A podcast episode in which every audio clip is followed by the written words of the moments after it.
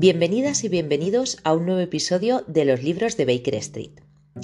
Hoy vengo a hablaros de mi visita a la Feria del Libro de Madrid de este año 2023 y todos los libros que me compré allí.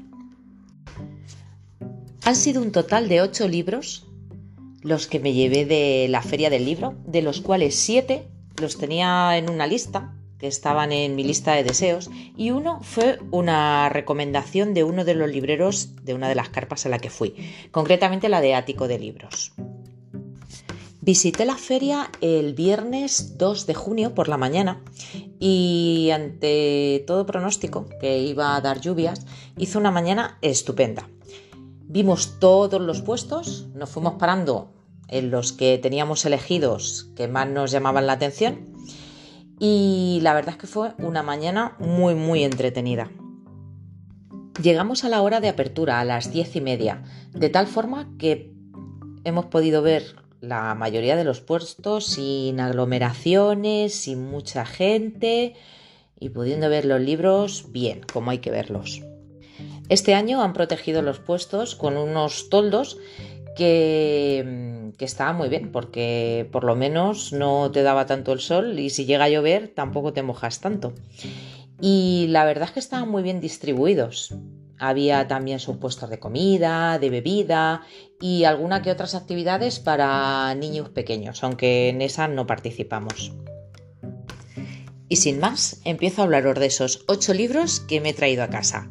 Comencemos. El primer libro que me compré fue en el stand de la librería que más me gusta de todo Madrid, que es Estudio en Escarlata. Allí me compré el libro La cuarta puerta de Paul Halter. Este libro está editado por Cubo Editorial y tiene un total de 195 páginas. Y os cuento de qué va. Oxford, años 40. En un vecindario a las afueras de la ciudad viven tres amigos. La madre de uno de los jóvenes, misteriosamente, fue hallada muerta en el ático de su propia casa. Encontraron su cuerpo en una habitación cerrada por, dentro, víctima de múltiples cortes. Nadie pudo haber entrado ni salido de allí, por lo que el caso fue considerado un suicidio. Y sin embargo, aquella mujer no tenía motivos para quitarse la vida ni había dado muestras de estar deprimida. ¿Un acceso de locura? Pasados los años, se rumorea que a veces hay luz en ese ático, justo en el lugar donde ocurrió la tragedia. El libro tiene un prólogo de Fernando Sabater, donde nos dice que Paul Halter es uno de los mejores cultivadores actuales del crimen imposible, el mejor heredero de Dickinson Carr y Gastón Leroux, en ocasiones superior a sus maestros. El siguiente libro que me compré fue en el stand de ático de los libros y es El código Tweetfor de Janet Hallett. Esta es la autora de La apelación, otro libro que me leí hace un tiempo y que está muy chulo. Es de misterio, está contado en forma de emails, mensajes, etc. Y me gustó mucho. Por eso este segundo libro, que si no me equivoco está narrado de la misma forma, en forma de archivo, mensajes, cartas, emails, me llamaba muchísimo la atención. A esta autora la catalogan como la Agatha Christie del siglo XXI, según The Times. No sé yo si llegará tanto, pero la verdad es que por lo menos el libro que me leí anteriormente era de un misterio muy adictivo. Este libro tiene 390 páginas y os cuento un poquito de qué va. Solo tú puedes resolver el misterio del siglo. Edith Whitford fue una escritora de libros infantiles famosa en todo el mundo, pero ahora su único legado es la rumoreada existencia del código Whitford, una serie de pistas ocultas en sus libros que conducen a qué? Nadie lo sabe, pero no por ello han cesado las especulaciones. Steve Smith puede relacionar casi todas las desgracias de su vida con Edith Whitford. Cuando era niño, encontró una de sus novelas llena de símbolos extraños anotados al margen. Se lo enseñó a su profesora, la señorita Bush, quien inmediatamente pensó que contenía la clave del código. A las pocas semanas, la señorita Bush desapareció y Steve no sabe si está viva o muerta, ni si descubrió o no el misterio del código. Ahora Steve está decidido a averiguarlo. Pero el código Tweetfor esconde secretos y algunos harían cualquier cosa por poseerlos. Y Steve no es el único que sigue su pista. La carrera por resolver el misterio del siglo ha comenzado. ¿Podrás llegar el primero? El tercer libro que me compré no estaba en mi lista de favoritos, ni siquiera lo conocía. Me lo recomendó el chico que me vendió el libro anterior en el puesto de ático de los libros. El libro se llama Requiem por París y el autor es Christian Joyt. El libro tiene 350 páginas y os leo la sinopsis. Durante años había tenido miedo a vivir, ahora sabía que tenía más miedo a morir.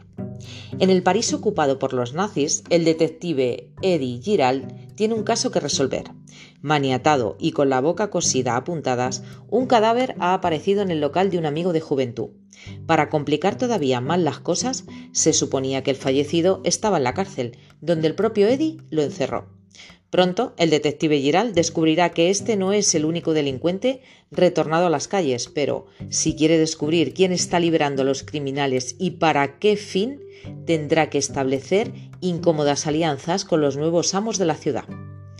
El carismático y duro detective Eddie Giral se mueve en una ciudad de la luz ensombrecida por las botas de los nazis. Crímenes por resolver, misterios que desvelar, recuerdos de la bohemia, jazz, traiciones y remordimientos. Nazis y maleantes de un presente en el que se han perdido todas las referencias. Cuando el mal es ley, es posible preservar la justicia. Según Bookleaks, en su nota de prensa dice que es un thriller magnífico y atmosférico que rezuma ambigüedad moral. Este autor, Chris Joy, tiene otra novela que se llama Los Olvidados y es la primera novela protagonizada por el detective Edith Giral, con lo cual suponemos que esta será la segunda. A ver qué tal. El cuarto libro que me compré fue en el stand de Alma y es Unas galletas de muerte de Joan Fluck. Este es el tercer libro y el que me faltaba de la colección de Cozy Mystery que ha sacado Alma ahora hace poco. Ha sacado tres. Asesinato entre libros, que ya me lo he leído, un crimen descatalogado, que lo tengo pendiente, y este que me compré en la feria del libro. Unas galletas de muerte tiene un total de 370 páginas. Y os leo la sinopsis. Hannah está ocupada intentando esquivar los intentos de su madre por casarla mientras dirige la panadería más popular de Lake Eden. Pero cuando encuentran muerto a Ron, el repartidor de periódicos, en la parte trasera de su panadería, su vida ya no puede ir a peor. Decidida a no dejar que aquello afecte a la reputación de sus famosas galletas, se propone descubrir al asesino. Pero si no anda con cuidado, su dulce vida podría amargarse. El escenario de un crimen nunca ha sido tan acogedor como en Consi Mystery, el imparable fenómeno literario que nos muestra la cara más amable de la novela negra. Bueno, pues de eso es de lo que van estos libros, de unos misterios muy acogedores. El quinto libro que me compré fue en el stand de la, editorial Quaterni y es El diablo toca la flauta de Seisi Yokomizo. De este autor eh, ya me he leído otros libros, de hecho tengo algunos reseñados en el blog y es novela negra japonesa. Eh, Yokomizo nació en 1902 y murió en 1981, con lo cual es novela de misterio japonesa pero no actual. El diablo toca la flauta tiene 341 páginas y os leo la sinopsis. El vizconde Subaki, sospechoso de un envenenamiento con cianuro que conmocionó a Japón, se suicida tras dejarle a su hija una carta de despedida que comienza así. Perdóname, no puedo seguir soportando esta vergüenza y deshonra. Si el secreto que me llevo a la tumba se hiciera público, la reputación y el prestigio de nuestro clan caerían hasta los infiernos. A partir de ese momento comienzan a sucederse los crímenes en el entorno de la familia. Cada vez que alguien es asesinado, suena de fondo El diablo toca la flauta, una melodía compuesta por el propio vizconde. Un nuevo caso para Kosuke Kindaichi, el detective favorito de los japoneses, que en esta ocasión deberá indagar en los secretos más ocultos de una familia de antiguos aristócratas para descubrir a un enigmático asesino que pretende acabar con todo el clan Subaki. Si este libro de Yokomizo tiene la misma calidad que sus anteriores libros que me he leído, seguro que me va a encantar. Y vamos con el sexto libro, que compré en el stand de la editorial Renacimiento, en su mm, sello de Espuela de Plata, y que se llama El misterio de la Villa Rosa, de A. E. W. Mason.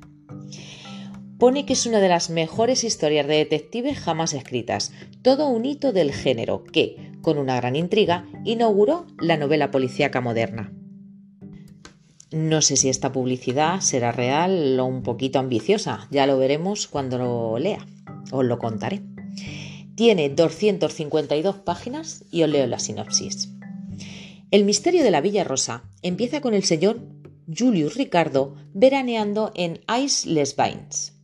En una visita al casino se encuentra con un joven inglés, Harry Weathermill, y Celia Harland, bella joven sin dinero de la que Harry está enamorado.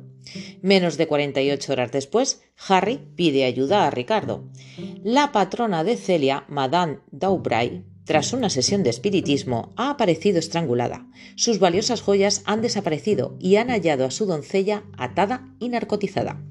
Celia parece haber huido y es la sospechosa evidente. ¿Quién asesinó a la rica Madame Dubray y desvalijó su casa? ¿Qué pasó con la protegida de Dubray, Celia, quien desapareció la misma noche en que murió la víctima? ¿Tendría algo que ver la joven con este horroroso crimen? Haciendo uso de su amistad, Ricardo convence a Hanut para que intervenga en las investigaciones. El misterio de la Villa Rosa, escrita originalmente en 1910, está considerada por la crítica especializada como la primera novela policíaca moderna.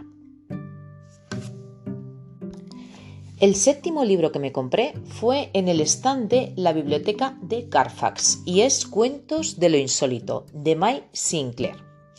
De este libro ya os hablé en las novedades editoriales de febrero del 2023 que tenéis en el blog de los libros de Baker Street.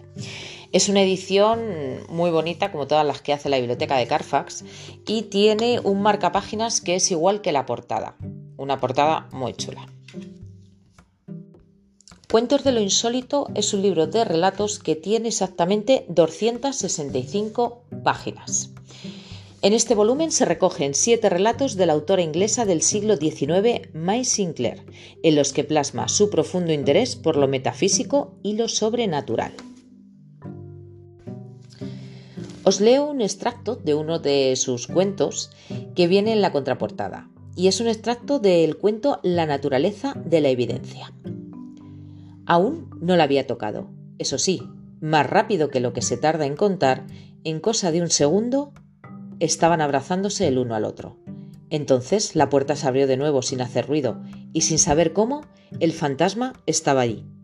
Llegó muy veloz y como diluido al principio, como un hilo de luz que se deslizaba entre ambos.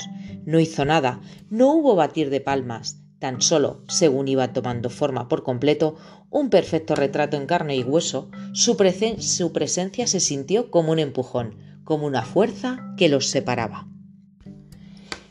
Los siete relatos de este libro son La dama vanguardista que cayó en el olvido, Donde su fuego no se apaga, El símbolo, El defecto en el cristal, La naturaleza de la evidencia, Si los muertos supieran, La víctima y El hallazgo de lo absoluto un buen libro sobre relatos de fantasmas. Y en octavo y último lugar, pero no por ello menos importante, me compré en el puesto de Almuzara Inmortal de Mariano Fernández Urresti. Este era el favorito, el favorito de la Feria del Libro de Madrid de 2023. Tenía muy claro que me lo quería comprar. Hubo un momento en que dudé porque estaba disponible también en formato Kindle, pero yo lo quería tener en físico. Tiene una portada preciosa y Mariano Fernández Urresti es que es uno de mis autores de novela de misterio favoritos españoles. Desde que leí su primer libro, bueno, que yo leí el primero, que se llama La violeta del círculo Sherlock, es que me encanta. Tiene también el, enigma Dickens, eh, otro sobre unos misterios de Becker, y todos son fantásticos. Inmortal tiene un total de 470 páginas. Y os leo la sinopsis. Londres, siglo XIX. Dos hombres prometen alcanzar la vida eterna. Dos escritores buscan inspiración para derrotar al tiempo, detener la muerte. ¿Y si Drácula no solamente existió, sino que aún existe? ¿Hay un mapa que conduzca a Neverland? Un viaje a un mundo perdido. Asesinatos entre la niebla y un mensaje proveniente del infierno hacen que la historia se torne aún más enigmática, más arcana. Una aventura que te llevará a Carfax, las páginas de la historia que jamás leíste porque jamás se reseñó el libro alguno. España, siglo XXI. Varios hombres desaparecidos durante la guerra civil reaparecen inexplicablemente jóvenes. Una carta desconcertante, un viaje a Londres que jamás podrás olvidar. Las páginas de este libro pretenden que creas en cosas que no se pueden creer. ¿Te atreves a sumergirte en esta historia llena de intriga y suspense? Prepárate para un viaje que jamás podrás olvidar. Y conociendo la calidad de la escritura de Mariano Fernández Urresti, no tengo ninguna duda que Inmortal va a ser un gran libro. Ya os contaré y os reseñaré en el blog. Y estos han sido los ocho libros que me compré en la feria. Os voy a ir dejando, no todos juntos, pero seguramente cada semana, la imagen de cada uno de ellos en Instagram. Ya sabéis que en Instagram me podéis buscar también como los libros de Baker Street. Y haré también una entrada para el blog, el blog de los libros de Baker Street, para que también tengáis todas las sinopsis y las podáis ver tranquilamente y también eh, la imagen de cada uno de los libros. Y hasta aquí el episodio de hoy. Dejadme en comentarios si habéis leído alguno de estos libros, qué os ha parecido o si os han llamado la atención. Decidme también qué libros os habéis comprado vosotros en la feria de libros si habéis tenido la misma suerte que yo de haber poder ido. Y cuáles son los que más, más, más estáis buscando. Y sin más me despido, recordándoos que visitéis mi blog, los libros de Baker Y mi Instagram, los libros de Baker Street. Así podréis estar informados de todas las nuevas novedades. Un saludo y hasta el próximo episodio.